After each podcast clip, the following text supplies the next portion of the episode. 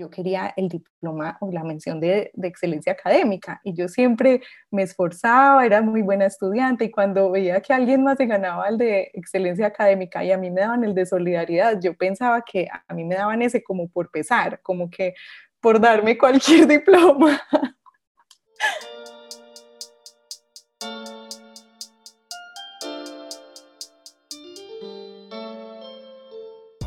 Te doy la bienvenida al cuarto episodio de ¿Qué pasa en mi universo? Hoy vamos a hablar de un tema en el que he venido pensando muchísimo y es el servicio, cómo este puede llenar enormemente una parte de nuestra vida que esté sintiéndose vacía y cómo también puede proporcionarnos significado y plenitud.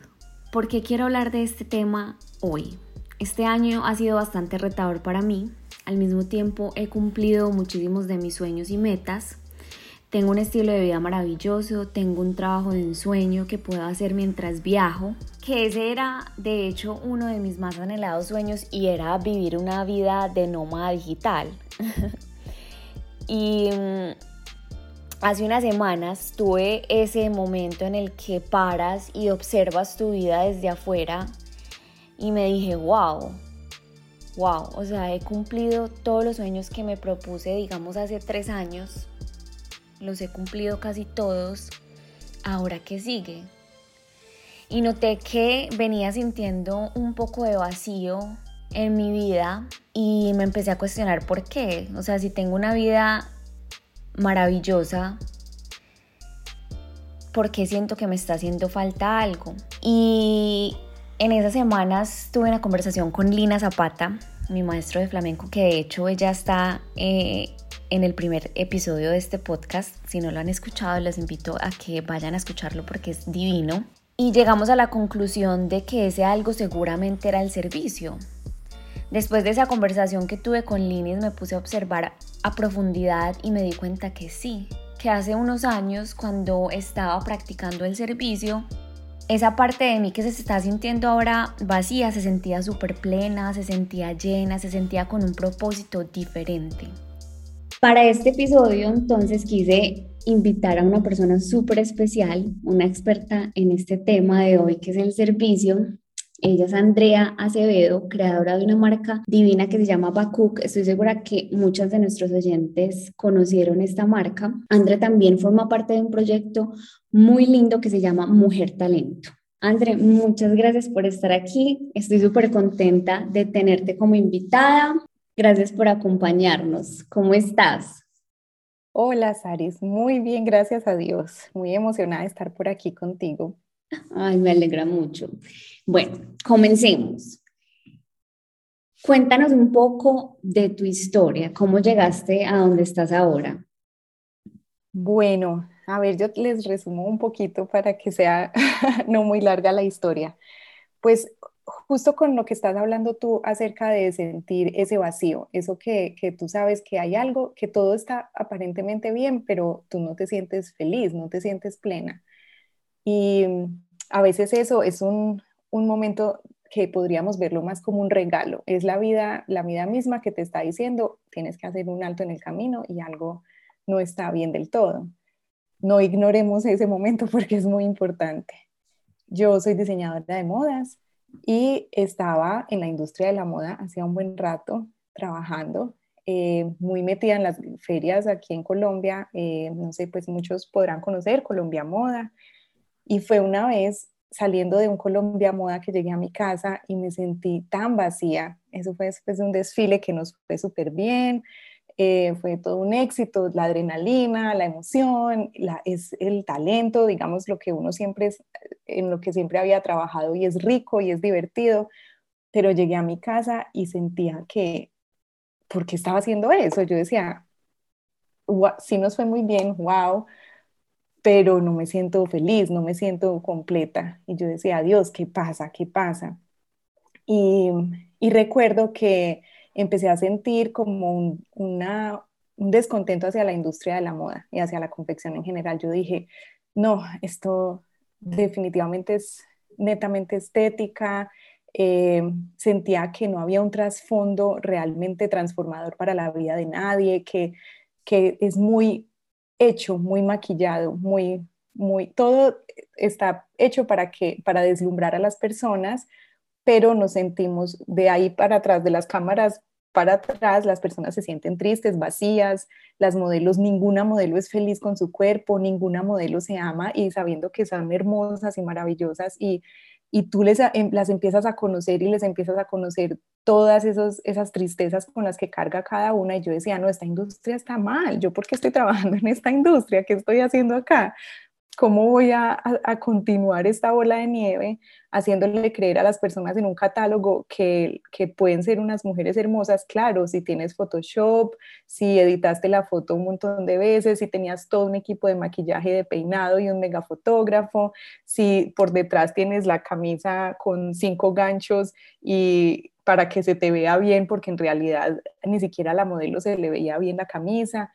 Entonces, en ese momento fue, yo tuve la oportunidad, años antes de ese momento, viví en, Toronto, en una ciudad cerca de Toronto, se llama Mississauga, y allá cuando llegué para poder eh, adquirir experiencia canadiense, que es muy importante antes de ir a trabajar, eh, yo no tenía cómo ir a tocar puertas en la industria de la moda allá en Toronto, entonces, eh, cosas de la vida, terminé trabajando en un lugar, en un centro comunitario en ese, pero fue pues supuestamente tenía que ver con mi talento, era como, ella es diseñadora de modas, tiene énfasis en la parte gráfica, maneja muy bien como toda la parte de diseño gráfico, entonces en este centro comunitario necesitan a una persona que les ayude con el periódico, en la parte digital de una. Yo dije, listo, necesito experiencia, lo que sea, y era una especie de voluntariado.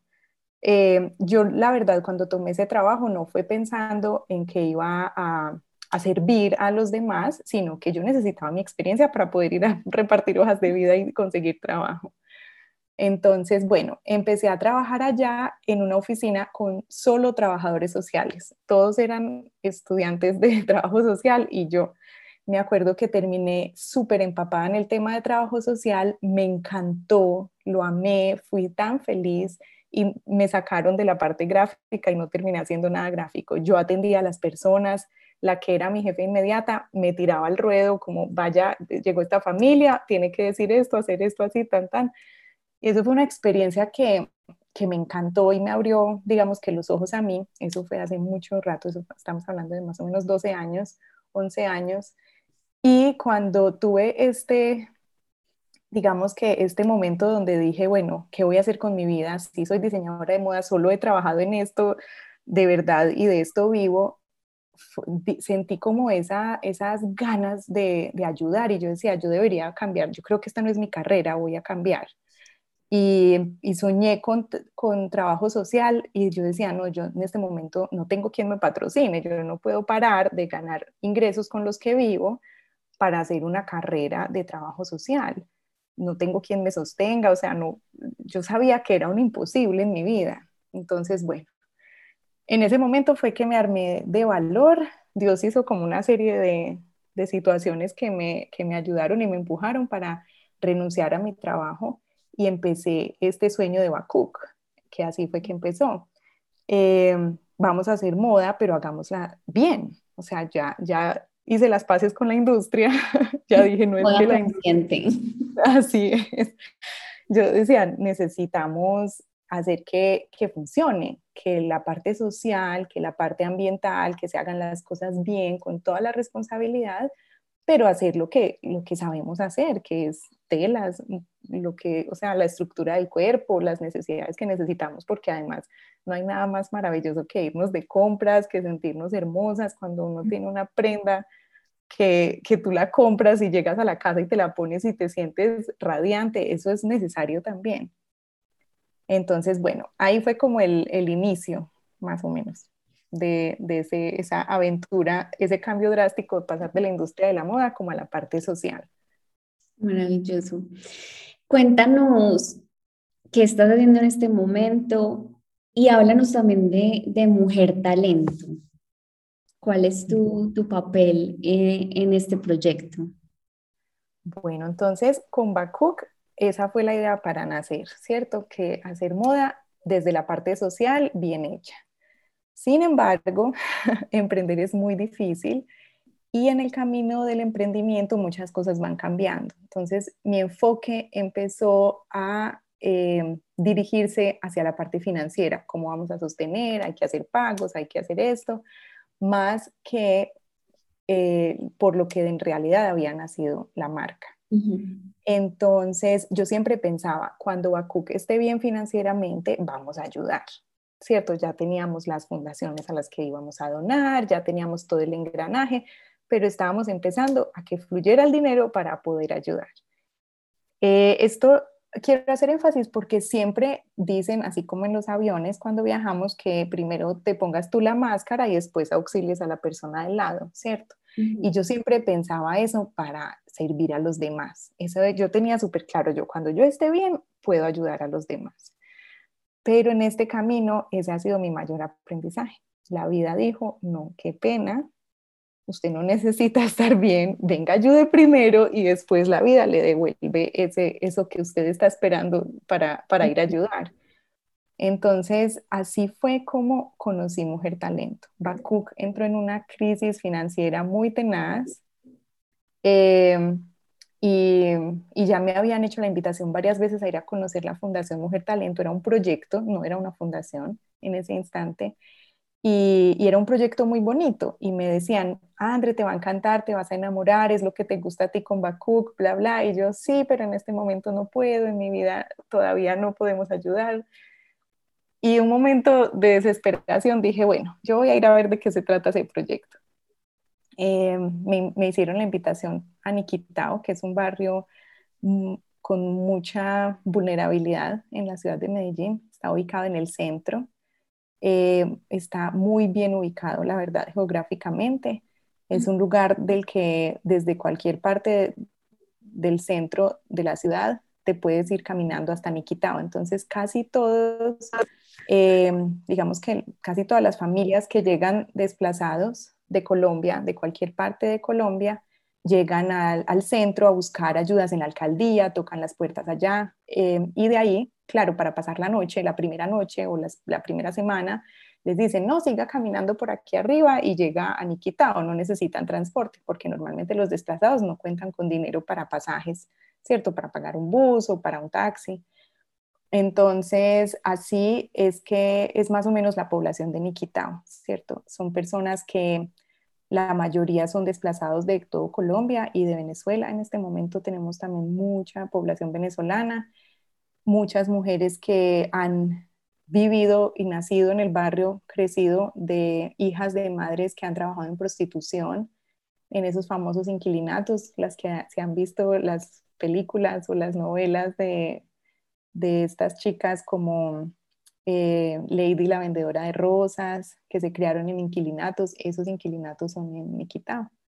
Entonces, es la realidad que viven muchas personas en Medellín, que viven del día a día de pedir dinero, de vender dulces en los semáforos, de limpiar vidrios en los semáforos, eh, o trabajan en prostitución, microtráfico de droga y pues el desplazamiento que ya les había mencionado. Entonces, llegué a este barrio y cuando vi a la directora Luz Meli era una mujer increíble, es una mujer que tiene tanta hermosa energía que desde lejos la puedes sentir. Y la vi sentadita ahí en, su escritorio con unos juguitos y, y unas galletitas, un paquete de chitos para las personas indigentes que se iban acercando o las personas que pasaban a pedir comida. Ya le no estoy hablando de abundancia, eran pocas cosas que había en su escritorio. Y la vi ahí, me contó de que se trataba del sueño de mujer talento, ya tenían unas máquinas, estaban empezando con el primer grupo. Y ella me dijo de qué se trataba esa historia y yo me enamoré, o sea, eso fue amor a primera vista. Yo decía, Dios, gracias que me trajiste a este lugar, ¿qué es esto tan hermoso? Esto es, esto es industria de la confección, pero es netamente social. Entonces, de lo que se trata Mujer Talento, en realidad es que a estas mujeres, a esta población tan vulnerable de Niquitao, les da la oportunidad, aunque ellas no hayan terminado el colegio, aunque tengan cualquier situación en la que se encuentren, les abre las puertas las capacita a través del SENA para darles un certificado como operarias de confección y se encargan de buscar trabajo para ellas en la industria de la confección, respaldándolas. Son mujeres que si una mujer estaba trabajando en prostitución y es lo único que conoce en su vida, pues ella no puede decir, ay, yo quiero cambiar y un día se... ¿Qué ha hecho? No puede hablar de qué ha hecho. Entonces, Mujer Talento lo que hace es que es ese respaldo porque dice, mira, yo te traigo a esta mujer, tú le vas a dar la oportunidad laboral y vamos a transformar su vida juntas y nosotros la respaldamos. Si ella se equivoca, tú vienes a nosotros y nos tocas la puerta y vamos a mirar cómo lo solucionamos. Entonces, bueno, empezó ese caminar, eso fue en el 2018. Me enamoré profundamente de Mujer Talento, eh, entendí en ese momento que que yo no necesitaba estar bien para ayudar. Quiero hacer también ahí como la salvedad. Entendí que no se trata de la parte financiera, se trata de la parte emocional. Sí tienes que estar listo emocionalmente para poder ayudar, obviamente, ¿cierto?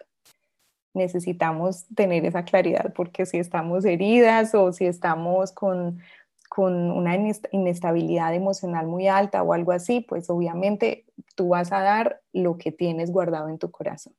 Entonces es muy importante eh, separar las dos cosas. Pero les hago esa invitación, si alguna tiene ese latir en el corazón que quiere ayudar y que está esperando a que se le organice su horario laboral o a que tenga un salario maravilloso o a que esté súper estable en esto y aquello, no necesitamos eso.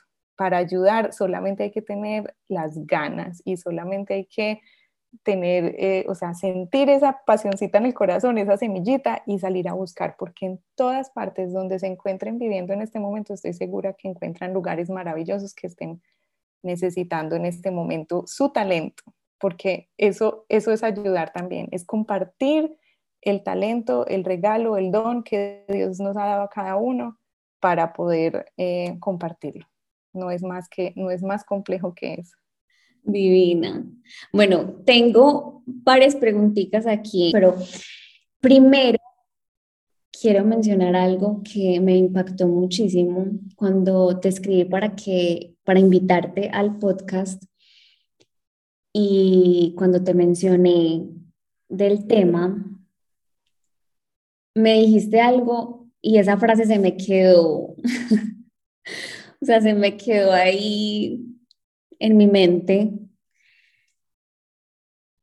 Y fue, el servicio es mi talento, es el don que Dios puso en mi corazón y es lo que me hace más feliz. Me o sea, me impactó, fue, me pareció demasiado lindo y yo dije, wow. y de aquí viene, vienen varias preguntas. La primera, Cuéntame más sobre esto. ¿Cómo descubriste ese talento dentro de ti? Y creo que ya nos lo dijiste un poquito eh, con la historia de, Mujer Talento, pero sí me gustaría escuchar un poquito más cómo, cómo se fue desarrollando ese talento también. Pues mira, eh, Saris, gracias, tan hermosa. me da esta risa porque yo siento que de pronto eso puede sonar un poco egocéntrico, pero creo que es muy importante uno tener claro eh, su propósito. Y la verdad, eso es el regalo más grande, tener claro el propósito, porque eso te permite caminar con, o sea, con la meta en, al frente y saber hacia dónde vas. Entonces, em, pues ha sido también un descubrir un camino que, que, he hecho a lo largo de muchos años, pero hubo algo en especial eh, el año pasado que, que me di cuenta era mi, talento, que es para lo que yo soy buena, fue una autobiografía que tuvimos que hacer mi esposo y yo, que te hemos contado que estamos en proceso de adopción. Entonces, para el proceso con el ICBF tuvimos que hacer esta autobiografía y descubrí que cuando yo era pequeña en el colegio, cada año siempre me daban el diploma de solidaridad, siempre, desde pequeñita, desde preescolar. Y yo iba siempre en mi meta, porque fui muy competitiva, Eh, y en, la, en mi casa siempre me enseñaron mucho la excelencia académica. Yo quería el diploma o la mención de, de, excelencia académica y yo siempre me esforzaba, era muy buena estudiante y cuando veía que alguien más se ganaba el de excelencia académica y a mí me daban el de solidaridad, yo pensaba que a mí me daban ese como por pesar, como que por darme cualquier diploma. y entonces yo decía como que, ay, la profe solo por no dejarme sin diploma me da el de solidaridad y después, o sea, haciendo todo ese recuento, porque era todos los años, siempre, y eran profesoras diferentes, y ya entonces empecé a ver, ay, no, no era, no era pesar de las profesoras, no era porque igual eso no se lo tiene que ganar todo el salón, y éramos muchas. Entonces empecé en esa autobiografía, me di cuenta y yo dije, wow, aquí hay una constante desde pequeña que yo nunca en mi vida había sido consciente de eso, nunca lo vi como algo importante era algo que para mí era como, de verdad, yo pensaba, como, es que no recuerdo, no, no, tengo la palabra que es, pero como, como por no dejarlo a uno, pues vea, llévese esta cosita a ver que cualquier cosa. Y em, eso fue un descubrimiento muy importante el año pasado en mi vida porque empecé a ver que, que eso estaba sembrado de mí desde pequeña. Creo que es algo que mis papás, sobre todo mi papá, eh, es un hombre también muy, muy servicial, toda la vida. Entonces yo creo que es algo que, que fue como desde el hogar y, y, yo nunca le había prestado atención a ese regalo. Nunca le había prestado atención. Siempre mis amigas ya grandes en la universidad, estos temas de ir a una fundación, de jugar con niños, de hacer tal cosa, siempre me habían llamado la atención, pero yo pensaba que, yo nunca, nunca pensaba que eso era importante. Para mí era algo como, no sé, no, no le di la importancia en su momento. Y apenas hace un año, perdón la redundancia ahí, em, fue que, que identifiqué que, que, Dios mío, tenía un talento grandísimo que Dios había puesto desde siempre, lo he cultivado sin darme cuenta y ese era el vacío que yo tenía, yo no tenía eso claro. Y hoy te digo desde el fondo de mi corazón, em, haciendo la transición de Bakuk hacia Mujer Talento eh, o pensando qué más pues como buscar trabajo en mi industria o empezar otro negocio. He tenido la, la oportunidad de enfrentarme como con propuestas laborales maravillosas financieramente, donde yo sé que no voy a cumplir ese propósito que hay en mi vida y no soy capaz. No soy capaz, porque yo sé, prefiero y voy a escoger mi felicidad y mi propósito sobre cualquiera que sea la recompensa monetaria. ¿Cierto? Entonces, pero es algo que ya hoy lo tengo claro. Digamos que hace un par de años no lo tenía tan claro. Aquí va la otra pregunta y es, mm, ¿crees que todos tenemos ese talento, ese don? Y lo pregunto porque puede que algunas personas sientan que no lo tienen. Puede que digan, no, esa no es mi vocación, pero ¿crees que aún es importante que las personas busquen esa manera de hacer el servicio, incluso si no es el don? ¿O es algo que, sí, o sea, es algo que podemos desarrollar? ¿O es bueno. Esa es una pregunta bien compleja. Eh, Saris, la verdad, pienso que que todos tenemos unos talentos maravillosos y tan diferentes, ¿cierto? Como los colores, como las flores en un jardín, como los animales, o sea, cada uno tiene un propósito tan diferente que siento que es importante es conocer ese propósito de cada uno. Yo creo que el servicio no es para todas las personas. Eh, creo que es definitivamente es un talento, no es como que, hay todos tienen que hacer esto, pero la vida es tan perfecta que siento que los que sirven necesitan herramientas que otras personas que no tienen ese talento las pueden proveer. Digamos, voy a hablar de una persona súper empresaria, un financiero muy teso, que sienta que no está aportando un grano de arena y pueda dar, por ejemplo, un aporte a la fundación para permitir que otras personas que tienen el servicio, el talento del servicio, y es un engranaje perfecto. Y las personas que tienen el don del servicio no tendrían cómo tener esa parte financiera para inyectar a la fundación, más o menos, o al proyecto. Entonces siento que la vida es, es, perfecta y justa y que es importante no forzar cuando nos sentimos o no sentirse mal, porque yo tengo amigas que, que me dicen antes, no, a mí no me gusta, pues no soy capaz de hacer lo que tú haces, yo no soy de, capaz de entrar, no, no, qué pereza ver niños tristes o sucios, no sé qué, o mujeres llorando en situación de que te cuenten una historia horrible, pero no quiere decir que son malas personas o que no tengan, no sean sensibles. Ellas son sensibles de otra forma y pueden ayudar de otra forma. Pero es, es eso, es tener claridad en cuál es tu propósito, qué te mueve, qué te hace feliz, hacerse ir, ir a, esa, a esa infancia, a esa, a esa infancia, a esa primera, segunda infancia, es tan importante porque ahí uno de verdad puede descubrir uno qué jugaba, qué repetía, qué, qué quería, qué soñaba, todas esas cosas nos empiezan a traer un montón de información que, son, que es necesaria para uno tener claridad en, ese propósito de vida. Y, a los que les gusta, que sueñen, que sienten que los ha llenado el servicio, que, que les hace falta, vayan, salgan corriendo ya y busquen, investiguen, miren, porque sí es demasiado importante y eso, o sea, estar alineados con el propósito, eso te llena y te hace sentir feliz, es muy importante. Me parece, me parece muy bonito lo que dices y muy interesante también, y es que no todos eh, tenemos ese talento, pero sí hay diferentes maneras de, de, de hacer servicio. ¿Cierto? Pues no digamos exactamente como el tuyo, pero y el, el ejemplo que pusiste de, del empresario que puede aportar digamos, el dinero es otra, es otra, también, otra manera de hacer servicio.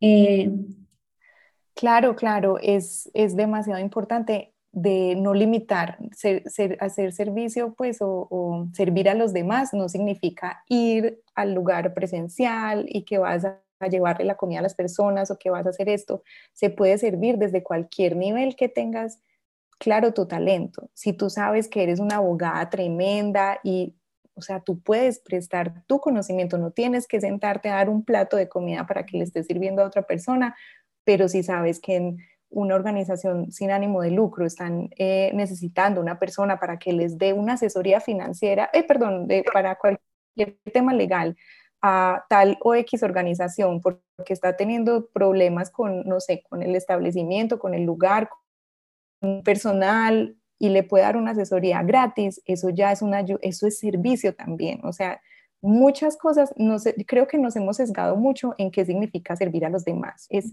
prestar con tu talento, digamos, pareciera que no es recibiendo nada a cambio, pero se recibe más a cambio que cualquier cosa que tú estés en realidad recibiendo monetariamente o algo a través de ese intercambio de energía, por así decirlo.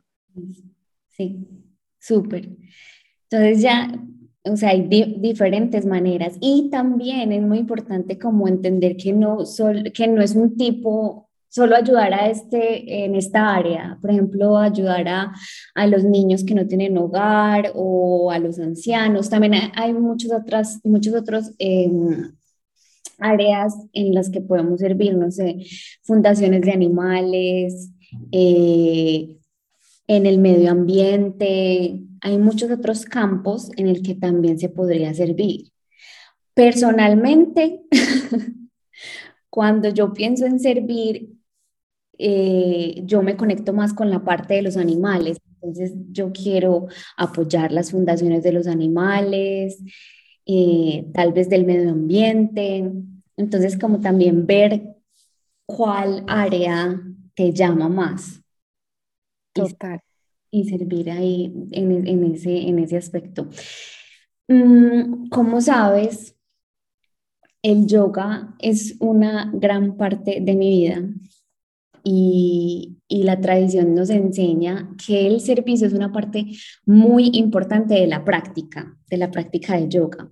Y traigo esto porque pues te estaba contando al principio que yo he estado sintiendo que hay algo que hace falta en mi vida.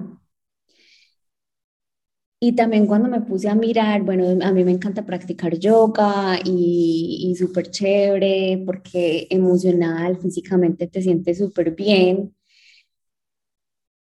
Y ahí también vi como, bueno, sí, me estoy cuidando, estoy cuidando este templo, pero el yoga no es solo lo que yo, cierto, lo, lo, que yo estoy haciendo en mi cuerpo, la postura, la asana, sino que también hay muchísimas otras cosas.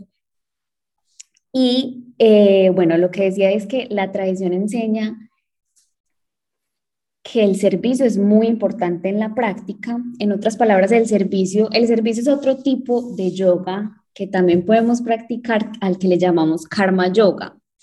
Y les voy a leer un pequeño fragmento de un libro que dice, karma yoga es el yoga de la acción o más bien el yoga del servicio y se refiere a la dedicación completa de las actividades, las palabras y la mente a Dios. El karma yoga no es la actividad, no es la, no es la actividad dedicada al bien. Según el hinduismo, las buenas obras, el buen karma, nos llevan a Dios. No llevan a Dios, perdón, sino a una siguiente reencarnación en mejores condiciones de, de vida. El karma yoga no produce reacciones materiales, sino que libera el alma y le permite en el momento de la muerte volver a Dios. El karma yoga es la práctica espiritual de acción desinteresada realizada en beneficio a los demás. Es un camino para alcanzar moksha, liberación espiritual a través del trabajo. Es una acción legítima sin apegarse a los frutos o ser manipulado por los resultados que puedan ser. Una dedicación al deber de uno y hacer el mejor esfuerzo mientras se es neutral a las recompensas o resultados como el éxito o el fracaso. Em, me, pues me pareció muy bello como recordar esto y fue como sí, o sea, fue otra vez como una, una confirmación de que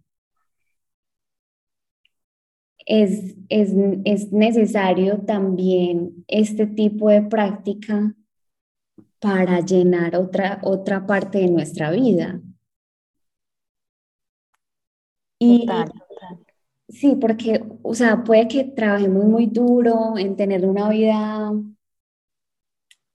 perfecta, o sea, una vida maravillosa en la que somos felices aparentemente, pero si incluso seguimos sintiendo ese vacío, bueno, miremos qué, qué es lo que está pasando.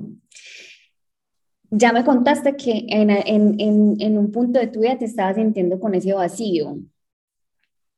¿Has conocido otras personas que también pasen por lo mismo? ¿Y, ¿Y qué les ha aconsejado a una persona que esté sintiendo que, que está teniendo un vacío y que puede ser llenado con el servicio? Pues bueno, Saris, mira, quería resaltar como algo de lo que acabas de leer eh, acerca del servicio, que me parece muy importante hablar de eso antes de responderte. Es acerca de las acciones desinteresadas, ¿cierto? Es muy importante porque pasa con muchas personas que quieren servir, pero necesitan sentir algo a cambio, ¿cierto? Y cuando no lo reciben, sienten una frustración, sienten no, sienten, no se sienten llenos, no se sienten plenos, porque cuando, cuando tomaron la iniciativa no era una iniciativa correcta, o sea, quería, creían que querían servir, pero al esperar algo a cambio del servicio, ya no, ya esa, esa acción no es legítima, porque era, venía con un interés detrás. Cuando en realidad tú sabes que quieres servir, estás consciente y seguro que no vas a esperar nada a cambio y no es fácil. Te lo digo desde nosotras, nuestra experiencia en la fundación. Nosotras hemos trabajado con mujeres hermosas que hemos sacado adelante, que, han, que desde la prostitución que habían empezado muy pequeñas, 13, 12, 13 años, y con nosotras habían salido adelante y por temas de pandemia, de pandemia perdón, retomaron el camino de la prostitución porque es más fácil, dinero rápido. Y voy a contarte una historia así corta. Una de las chicas tuvimos que rescatarla incluso de Chocó. Nos llamó durante la pandemia, miren, perdón, me tuve que venir para acá, estoy trabajando en un pueblo que está lleno de paramilitares, un pueblo en medio de la selva, una cosa impresionante. Quería escapar, nos llamó a pedir auxilio para escaparse y en Mujer Talento dijimos de una, eso fue como en seis horas, recogimos todo el dinero para traerla en avión, para poder mandar, porque necesitábamos que ella se viniera en moto hasta cierta parte, pues primero en Río, por la canoa, después en moto de cierto pueblo hasta Quibdó, después teníamos que traerla en un avión, todo como en una película, que, que solo mostrara la cédula y ya cuando, porque no podía imprimir, no podía, no le podíamos mandar un tiquete porque se daban cuenta, pues no le podíamos mandar un pantallazo porque se daban cuenta, o sea, si la veían que se iba a escapar, eso, la matan. Son cosas súper delicadas. Entonces, eso fue toda una película, como en seis horas teníamos todo listo, eh, aeropuerto, todo, ya íbamos por ella. Y en el momento de abordar el avión nos escribió, ah, no, decidí quedarme. Yo me acuerdo que ese día llorábamos, la directora y yo, y decíamos, Dios mío, ¿cómo que decidí quedarme? ¿Será que la, la descubrieron? ¿Será que que si es ella la que nos mandó el mensaje, si es esto, y después supimos que si era ella la que había decidido quedarse, después de todo lo que habíamos hecho nosotras para volver a sacarla de ahí. Y, y yo me acuerdo que ese día yo lloré y yo decía, yo no puedo sentir, no puedo permitirme sentirme mal por la decisión que esta chica tomó, nosotros, nuestro interés es ayudarle y vamos hasta cierto punto. De ahí en adelante, es su decisión y yo no puedo, al yo querer que esa niña se subiera en el avión y llegara a Medellín a trabajar otra vez en la fundación, yo estoy forzando, o sea, yo estoy queriendo decir, yo quiero que ella sea agradecida y que nos llegue y nos abrace, gracias, me salvaron. No, ese no es mi trabajo. Entonces es, es muy teso encontrarte con estos momentos en la vida donde tienes que aprender que tú, o sea, yo, si tú le estás sirviendo desinteresadamente a esta niña, tú le das la oportunidad, tú le pones las herramientas y si ella las toma o no las toma, tú tienes que recibir el mismo amor de regreso. No puedes condicionar lo que las otras personas te van a dar. Que si te miró con unos ojitos lindos o si se fue grosera la persona, Nada de eso tiene por qué afectar lo que tú sembraste en esa persona. Lo importante fue lo que tú diste, porque la vida es perfecta y la vida es la que se encarga de devolvernos eso. Y tampoco hay que estar esperando, pero si yo lo entregué todo y la vida no me devuelve nada, no. es, entender ese balance. Entonces es muy importante que cuando entendamos ese servicio eh, como una acción desinteresada real, no vayamos con expectativas, porque esas expectativas no sirven para nada. Entonces, eh, ahí sí funciona, ahí sí sientes tú antes de que te den las gracias, o puedes ni siquiera ver las gracias, pero en ese momento es que de verdad se te llena el corazón, cuando tú das con toda honestidad y cuando tú sabes que lo estás haciendo porque te nace dar, punto, cuando no hay otra parte de la historia. Entonces, en ese sentido, claro, en este, sobre todo pues desde que estoy eh, trabajando en Mujer Talento, he conocido muchísimas personas, me he dado cuenta y he identificado que hay una sed por ayudar, una necesidad, mucha gente tiene eso y lo más eh, impresionante es que casi nadie sabe cómo hacerlo. Entonces, me encanta cuando la gente viene a mí, no solo para mujer talento, sino porque yo no sé, también Dios como que se encarga de ponerlo a uno en, ciertas posiciones donde ahorita conozco muchas organizaciones, como tú dices, de animales, de medio ambiente, de, sembrados eh, forestales hermosos, tantas cosas que empieza uno a conocer en el camino, eh, donde uno puede direccionar a las personas donde de verdad se sientan, que es lo más importante, que amen, que lo que vayan a entregarle a esa organización o a esa persona o a ese amigo o a ese familiar, porque se puede servir en todas las áreas, sea algo que de verdad los haga felices, que la acción de la, de la ayuda o la acción en la que están sembrando sea algo que de verdad sea lo que, lo que disfruten, lo que los haga emocionar, lo que diga, wow, que después de hacerlo digas, me siento tan bien y sin que la otra persona te dé ni las gracias, ya, eso es. Entonces, claro, hay muchas formas de ayudar, los que necesiten y quieran, les puedes compartir el contacto de Mujer Talento, así no sea para ayudar ahí. Ahí voy a, a, a otra pregunta y es, ¿qué pasa ahora? Cuando alguien decide que quiere hacer servicio, ¿qué le recomendarías para empezar en este camino? Porque lo como anteriormente, mucha gente no sabe cómo empezar, no sabe dónde buscar, no sabe con quién hablar. Entonces, ¿qué les recomendarías? Bueno, mi primera recomendación es pensar para qué soy bueno, qué puedo compartir, para compartir lo mejor de mí. Lo mejor que tengo es lo que yo le voy a dar a los demás. Y una vez tengan claro qué es lo que quieren compartir, porque te digo, muchas organizaciones necesitan conocimiento más que cualquier otra cosa. Y el conocimiento sin límites. Ah, es que yo soy diseñadora gráfica y no sé, puedes ayudarle a una fundación, a una organización, a cualquier persona que necesite una asesoría para redes sociales o para eh, diseñarle el logo, porque es que la verdad no todo el mundo tiene todos los talentos, entonces hay tantas formas de ayudar que es uno, tenerlo claro, lo más importante, tener claro qué vas a compartir. Y dos, hay distintos lugares donde, que pueden seguir en Instagram o sí, donde puedes como donde reúnen varias organizaciones para uno mirar más o menos y leer un poquito y, mirar con qué se siente uno identificado. Es que a mí me encanta definitivamente la naturaleza y entonces no me voy a ir a servir a un barrio o, a una, o al centro de la ciudad sabiendo que voy a estar rodeada de ladrillo y de concreto, no voy a buscar un lugar donde yo sé que voy a vibrar y que voy a ser feliz. Entonces, pero lo más maravilloso es que hay tantas organizaciones ahora y sobre todo pues en Latinoamérica hay demasiadas organizaciones para uno encontrar la que está esperando que una persona como tú, con tu talento, llegue justo a decir, mira, puedo ayudar con X cosa puntual. Es muy importante también tener claro eh, el tiempo. Si tú sabes que eres una persona demasiado ocupada, que definitivamente cuentas con poco tiempo, entonces, por ejemplo, este tema de trabajo en casa, que tú puedas aportar desde tu casa es, algo valioso y que tú sepas, no, yo puedo una hora semanal. Estoy segura que alguien va a apreciar muchísimo esa hora semanal. No tiene que ser que te vayas todo el fin de semana o que te vayas toda una tarde o un festivo a ayudar, no.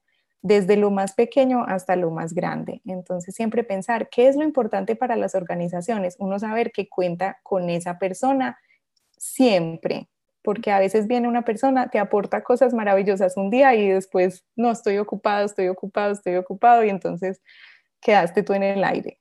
Entonces es importante también que tengan claro cómo van a ayudar, cuál es su talento, con qué vibran, qué de verdad los hace llenar y sentir felices y cuánto tiempo disponen para poder estar seguro y que no vaya a ser que tampoco una carga emocional porque no vayas tú a complicarte tu vida con tantas cosas y enseguida, ay, ya tengo este compromiso y cómo les digo que no y qué pereza o qué cansancio o no puedo. Maravilloso. André, gracias por compartirnos toda esta información, por compartirnos tu historia, que danos un último mensaje a los que estamos en este momento eh, pensando en, en hacer servicio.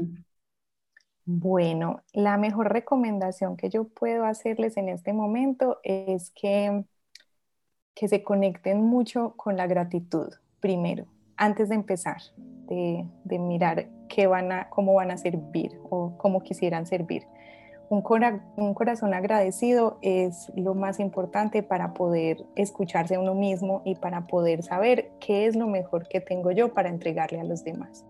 Estoy segura completamente que Dios ha puesto dones maravillosos sobre cada una de las personas que están escuchando en este momento y, también uno, uno tiene, tiene eso claro en el fondo de su corazón a veces los adornamos y llenamos cosas, pero yo creo que cada una o cada uno tiene claro eh, qué es eso tan maravilloso que tenemos adentro y que debemos compartir con los demás. Y, ya, pero siento que desde la gratitud, desde un corazón agradecido, es la mejor forma de empezar a, a mirar cómo, cómo se puede ayudar a los demás. Andrea, ¿dónde te pueden encontrar? No sé, tus redes sociales, por si alguien quiere contactarte y saber un poco más sobre este tema.